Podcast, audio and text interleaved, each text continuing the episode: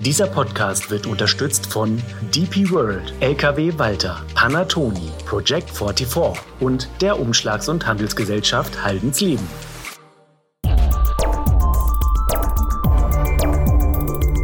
DVZ, der Podcast. Ja, liebe Zuhörerinnen, liebe Zuhörer, herzlich willkommen zu unserem Podcast anlässlich der Transportlogistik 2021. Äh, mein Name ist Sebastian Reimann, ich bin der Chefredakteur der DVZ und äh, ich stehe hier heute in unserem Podcast-Aufnahmestudio mit Robert Kümmerlin, ähm, Leiter der Logistikberichterstattung bei uns in der Redaktion und vor allen Dingen auch immer maßgeblich dafür verantwortlich, was wir so alles zur Transportlogistik berichten. Robert, herzlich willkommen. Schön, dass du dabei bist. Hallo. Ähm, meine Damen und Herren, wir haben drei Tage Transportlogistik digital erlebt, äh, vollgepackt mit vielen Sessions. Es war ja eine große Online-Konferenz und äh, es gab drei große Themen, die im äh, Mittelpunkt standen. Das ist zum einen die Nachhaltigkeit, das ist zum anderen die Digitalisierung, die Frage nach den Plattformen und deren ähm, Einfluss auf die Logistik und das sind drittens die Folgen aus der Corona-Krise. Robert, wenn wir vielleicht mal mit der Nachhaltigkeit anfangen, wie hast du das so wahrgenommen? War es wirklich das beherrschende Thema, wie es angekündigt worden ist? Ja, ich fand schon, dass es ein ganz zentrales Themenfeld war. Es ging in vielen Vorträgen um Nachhaltigkeit, um Klimaschutz, sicherlich jetzt auch vor dem Hintergrund des aktuellen Urteils des Bundesverfassungsgerichts. Da wird die Branche in den nächsten Jahren gefordert sein. Man hat in zahlreichen Vorträgen und Sessions auch durchaus eine Menge Ansätze gehört, wo denn die Branche tatsächlich noch nachhaltiger werden kann, beziehungsweise wo Initiativen für Nachhaltigkeit laufen. Also das geht bei Kraftstoffen los, bei alternativen Antrieben, das geht bei, weiter bei Immobilien, ähm, bei der Ausstattung. Es geht aber auch in administrativen Abläufen natürlich weiter, dass man durch effizientere Prozesse auch nachhaltiger werden kann. Also da gab es äh, zahlreiche Beispiele, wobei man natürlich ganz klar sagen muss, das stellt sich für jeden Verkehrsträger anders dar. Also die Luftfracht steht da sicherlich vor anderen Herausforderungen als der Landtransport. Ja, ich habe das genauso wahrgenommen wie du. Also diese, diese Vielfalt der möglichen Maßnahmen ist an der einen oder anderen Stelle wirklich aufgezeigt worden. Ähm, ich frage mich manchmal, ähm, reicht das wirklich? Ne? Also du hast auch darauf äh, reflektiert, gibt neue Regularien, da kommt jetzt nochmal eine ganze Menge auf die Branche ja auch zu. Ähm, es überbieten sich ja im Moment gerade alle Staatschefs äh, darin, neue, noch ambitioniertere äh, Vorgaben zu, ähm, zu planen. Ähm, also ich habe wirklich so ein bisschen die Sorge, dass man sich das vielleicht sogar ein bisschen zu leicht macht. Äh, siehst du das ähnlich? Ja, könnte durchaus sein.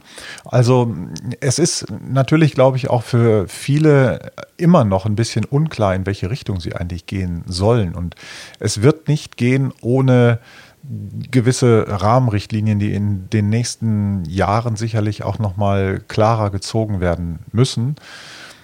Gut ist in dem Zusammenhang, wie ich finde, dass hier von der deutschen Politik aus auch ein klares Signal gesetzt wird in Richtung Technologieoffenheit. Und äh, insofern denke ich, da wird man jetzt in den nächsten Jahren einiges an Bewegung sehen und es wird nicht jeder sich ganz einfach, ganz leicht damit tun. Es bleibt eine große Herausforderung. Wie hast du es bei der Konferenz wahrgenommen, dieses Thema der Technologieoffenheit? Das ist ja, ich würde es ähnlich sehen wie du, eigentlich eine gute Sache. Wenn man sich jetzt das Verfassungsgerichtsurteil anschaut, kann man sich aber ja auch die Frage stellen, um jetzt Tempo aufzunehmen? Braucht man da noch eine klarere Vorgabe, welche Technologie jetzt wirklich eben für Bereich A, für Bereich B vielleicht dann auch die, ähm, die ausschlaggebende sein soll? Ist das irgendwie während der Konferenz mal diskutiert worden? Also wir haben bei der Eröffnung ja ähm, den Minister Scheuer gehört, der dazu was gesagt hat, dass es also ähm, ja mit dem Verbrenner nicht weitergehen wird. Also das ist so eine ganz klare Ansage, wo man sehen kann, also das hat einen begrenzten Horizont und da kommt was anderes. Nur was da halt kommt, ähm, das ist jetzt nicht so selbstverständlich klar. Also da, wie gesagt, muss man noch ähm, auch abwarten und schauen, welche tatsächlich Energieträger die besten ähm, Chancen haben, sich auch international durchzusetzen. Es ist keine deutsche Angelegenheit, sondern das ist auch etwas, was natürlich im internationalen Kontext gesehen werden muss. Ja, ich glaube, das bleibt spannend. Ähm, wird sicherlich dann auch bei einer äh, nächsten Transportlogistik-Messe 2023 dann hoffentlich wieder physisch in München auch noch Thema sein. Ähm, zweites großes Thema Digitalisierung und da ganz klar unterlegt mit dem Stichwort Plattform. Ähm, mein Eindruck war ehrlich gesagt, dass die Plattform eigentlich schon so zur Branche jetzt dazugehören, als fester Bestandteil. Das ist gar nichts mehr, was irgendwie so in diesem Startup-Kosmos da irgendwie verankert ist. Wie hast du es wahrgenommen? Ja, ist richtig, sehe ich ähm, ganz genauso. Also uns verfolgt dieses Thema ja nun auch schon seit ein paar Jahren, muss man ja ehrlich sagen, genauso wie die Digitalisierung als Schlagwort. Und ähm, man sieht aber auch zunehmend, dass es tatsächlich ganz konkret auch äh, immer um Prozesse geht, die dahinter stehen und die adressiert werden halt mit bestimmten Projekten, die halt ähm, im Rahmen einer Digitalisierungsstrategie dann angegangen werden. Ähm, bei Plattformen äh, ist es halt so, ja, da wird schon lange und viel drüber geredet. Das Interessante ist ja, dass sich auch Plattformen untereinander vernetzen und dadurch diese sogenannte Plattformökonomie entsteht. Und das, was unter dem Schlagwort Silicon Valley hier auch, ähm, äh, Silicon Economy vielmehr dargestellt wurde. Und das ist ein interessanter Ansatz, weil bei dieser Silicon Economy geht es halt tatsächlich darum, auch mit einem Open Source Ansatz dafür zu sorgen, dass Entwicklungen sowohl Software als auch Hardware-seitig ähm, eingebracht werden können von allen gemeinschaftlich und die dann auch von allen genutzt werden können. Das kann dann auch ähm, kleineren Unternehmen gerade mal zugutekommen. Und es ist vielleicht auch wichtig vor dem Hintergrund äh, der Sicherheit, also Cybersecurity in Logistikprozessen. Also dass das von Anfang an auch äh, mitgedacht wird äh, bei solchen Entwicklungen. Und das finde ich sind spannende Ansätze, bis hin zu dem ganzen Thema Datenteilen und so weiter. Ähm, wenn ich das richtig mitbekommen habe, hast du ja auch eine Veranstaltung gesehen, heute noch, über, da ging es auch um äh, Plattformen. Was waren denn da so die, die Kernaussagen?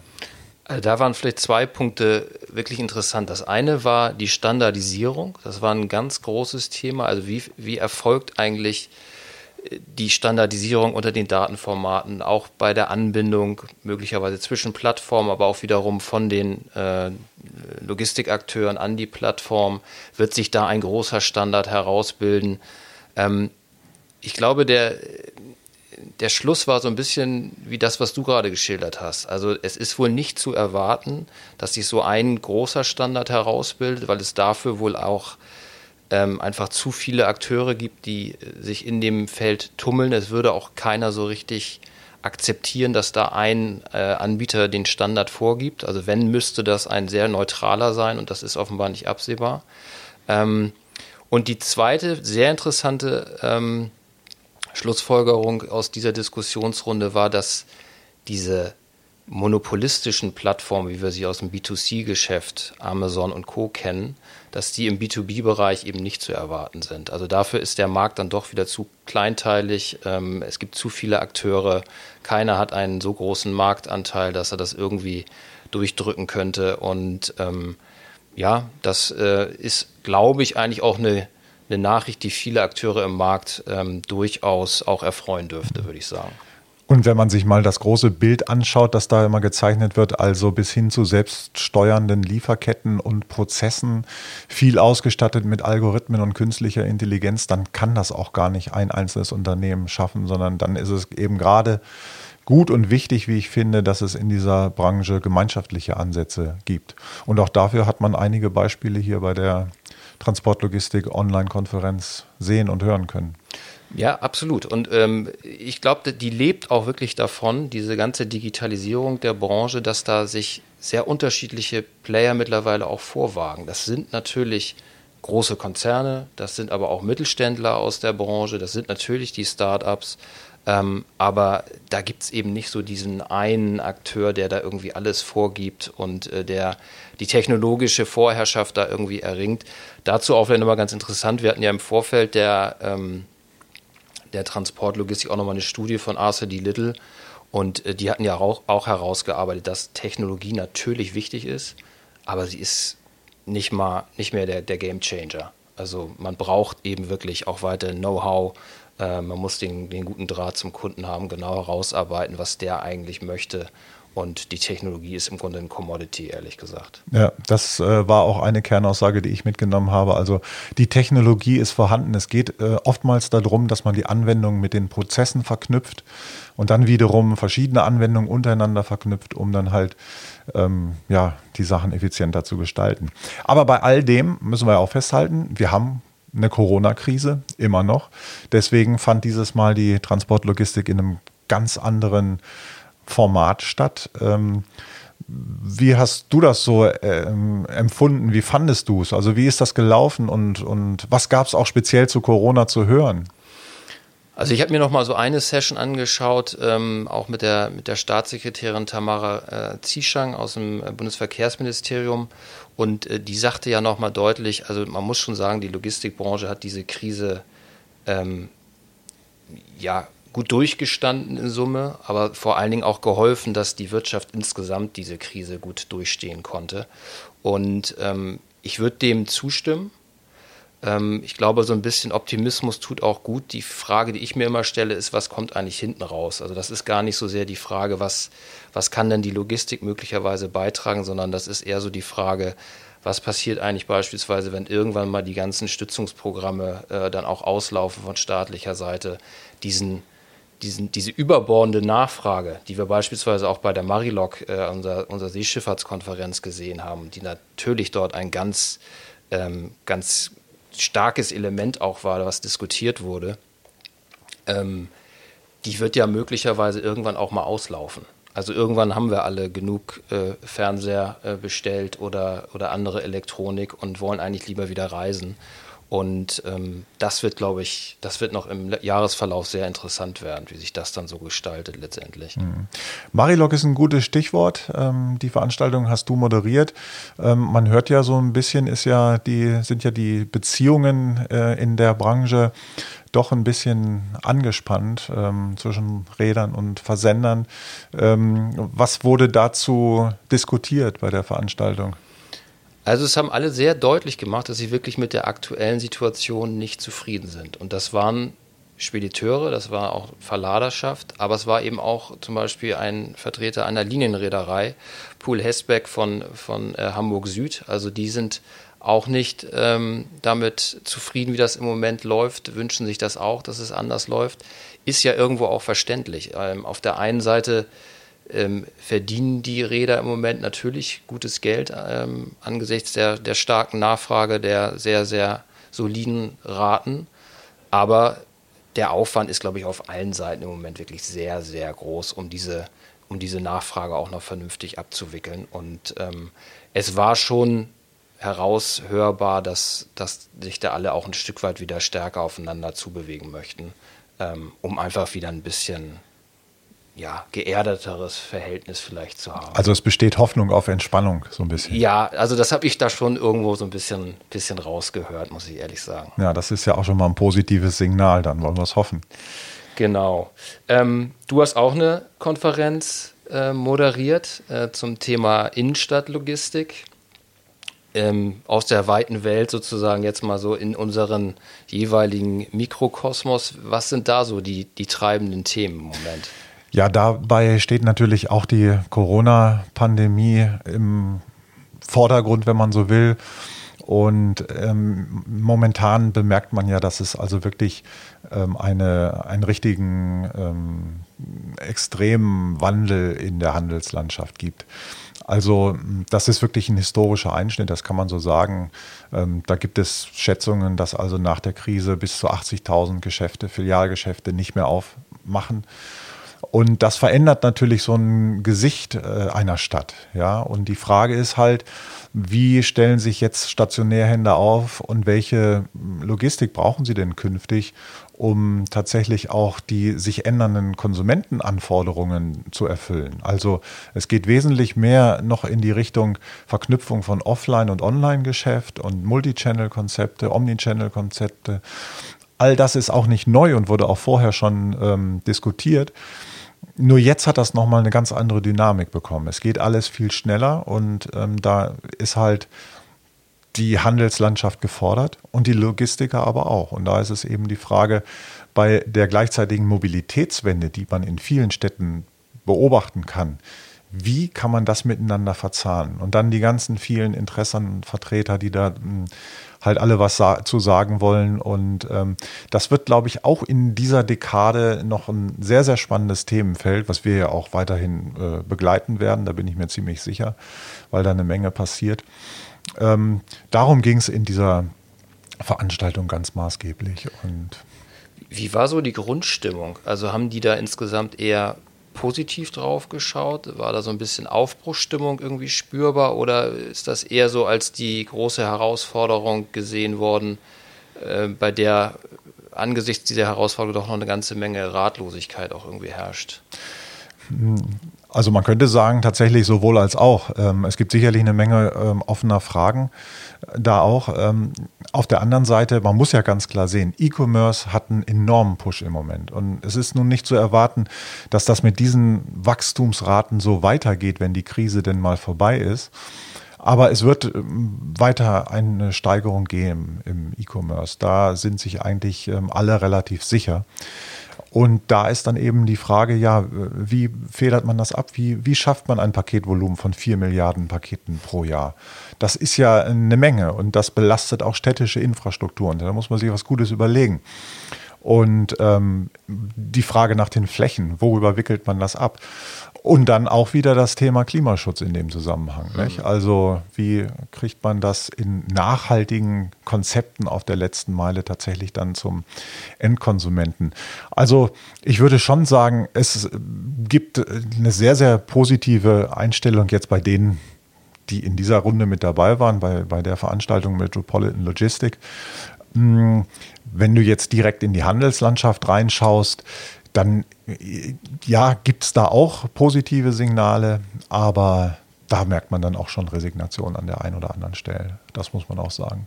Ja gut, klar. Also ich glaube, so kleinere Händler, die gehören natürlich dann auch zu den, zu den Verlierern, leider Gottes wahrscheinlich. Und da ist es dann auch ganz schwierig, noch entsprechende neue Konzepte aufzusetzen wahrscheinlich. Aber ähm, um ja, diese positive Grundstimmung mal beizuhalten. Schauen wir nochmal so insgesamt auf die Transportlogistik. Wie würde dein Fazit ausfallen? Ähm, gute Veranstaltung unter diesen besonderen Umständen, ganz anderes Format. Wie hast du es wahrgenommen? Also es gab ja 88 Sessions, glaube ich, oder 87. Ähm, also das sind schon eine Menge. Von denen weiß ich jetzt nicht, wie, wie die alle im Einzelnen gelaufen sind, aber das, was ich gesehen habe, das hat mich ähm, sehr überzeugt. Das war inhaltlich gut. Und da waren gute Redner, es waren gute Vorträge, es war auch, und das finde ich interessant, eine hohe Beteiligung in den Chats. Ja. Also da wurden Fragen gestellt ja. und so. Und daran merkt man auch schon, es gibt einen ganz, ganz großen Bedarf in der Branche, ja, sich auszutauschen. Und insofern auch toll, dass die Transportlogistik, äh, die Messe München das so ermöglicht hat. Und ähm, da kann man nur sagen, das hat funktioniert. Und das ist im Übrigen auch so das Resümee, das die Messe München ähm, zieht, das Stefan Rummel zieht, der Geschäftsführer der Messe München, der sagt halt auch, also das Feedback, das die bekommen haben, das ist im Großen und Ganzen positiv. Nun hat es ein paar technische Probleme gestern gegeben. Ähm, das ist aber jetzt auch nicht so gravierend, wenn da mal eine Veranstaltung verschoben werden muss oder so. Man stelle sich mal vor, man wäre physisch vor Ort, was du da alles für Störfaktoren bekommen kannst von verspäteten Verkehrsträgern und Ausfällen und sonst was. Da finde ich, ist das alles vertretbar. Und also inhaltlich kam eine ganze Menge rüber. Oder würdest du mir widersprechen? Nee, überhaupt nicht. Also ich sehe das, ich sehe das genauso. Das ist mir auch sehr positiv aufgefallen, was du gerade angesprochen hast, dass diese Beteiligung unheimlich stark war. Also auch bei uns bei der Marilog, da habe ich es ja nun wirklich äh, am eigenen Leib sozusagen erfahren. Das war ganz stark. Also äh, Fragen, Kommentare von den Leuten, die, die sich da auch mit eingebracht haben. Und äh, das, das ist mir wirklich sehr positiv aufgefallen. Insofern ja, also so eine digitale Veranstaltung hat auch was für sich. Ähm, nichtsdestotrotz, glaube ich, freuen wir uns alle, wenn wir in zwei Jahren dann wieder uns live vor Ort in München treffen können. Aber bis es soweit ist, ähm, kann man, glaube ich, die, die Themen dieser, Bran äh, dieser, dieser Messe, Messe ist ja das falsche Wort, siehst du, ich bin schon 2023 mhm. sozusagen, mhm. ähm, also dieser Konferenz, ähm, noch so ein bisschen nachwirken lassen, denn es gibt sie zum Download, wenn ich das richtig sehe. Oder? Ja, man kann sie noch, genau, man kann sie sich noch anschauen. Bis zum 21. Mai stehen sie bereit. Kannst du also dir die ganzen Vorträge, die du nochmal nachhören willst, ähm, dort anschauen im ja, persönlichen Bereich der registrierten Teilnehmer. Das geht. Das finde ich ist auch ein gutes Angebot. Und klar, ich glaube, alle hoffen, ähm, dass es in zwei Jahren dann wieder zu einer physischen Veranstaltung kommt. Weil das hat die Messe in München auch gesagt. Also das hat gut funktioniert und alles, aber es kann natürlich eine physische Messe nicht wirklich ersetzen. Klar. Nee, und wir waren auch nicht bei allen 88 Sessions dabei, aber bei wirklich verdammt vielen. Und genau. äh, für alle Interessierten, die gerne nochmal äh, lesen möchten, was, was so ähm, diskutiert worden ist, den empfehle ich sehr unsere Landingpage zur Transportlogistik. Die ist auch noch einige Zeit natürlich live. www.dvz.de slash TL2021. Und ähm, ja, also ich glaube, wir können uns auf die nächste Messe dann in zwei Jahren schon mal freuen. Beginnen vielleicht bald auch schon mit den Vorbereitungen. Mal sehen, Robert. Schauen wir ja, mal. Ja, ich glaube, ich glaube auch, dass von diesem Format sicherlich was übrig bleiben wird. Das wird nicht alles verpuffen und nächstes Mal ist alles wieder so beim Alten, sondern die ganzen Erfahrungen, die man jetzt gesammelt hat, auch hier im Bereich von digitalen Formaten, das wird sich sicherlich auch beim nächsten Mal wieder ähm, spiegeln. Und dann zusammen noch mit einer physischen Präsenz kann was wirklich Großes bei rauskommen, denke ich. Freuen wir uns drauf. Robert, herzlichen Dank. Gerne, Sebastian. Und meine lieben Damen und Herren, Ihnen auch alles Gute. Vielen Dank fürs Zuhören. Dieser Podcast wurde unterstützt von DP World, LKW Walter, Panatoni, Project 44 und der Umschlags- und Handelsgesellschaft Haldensleben.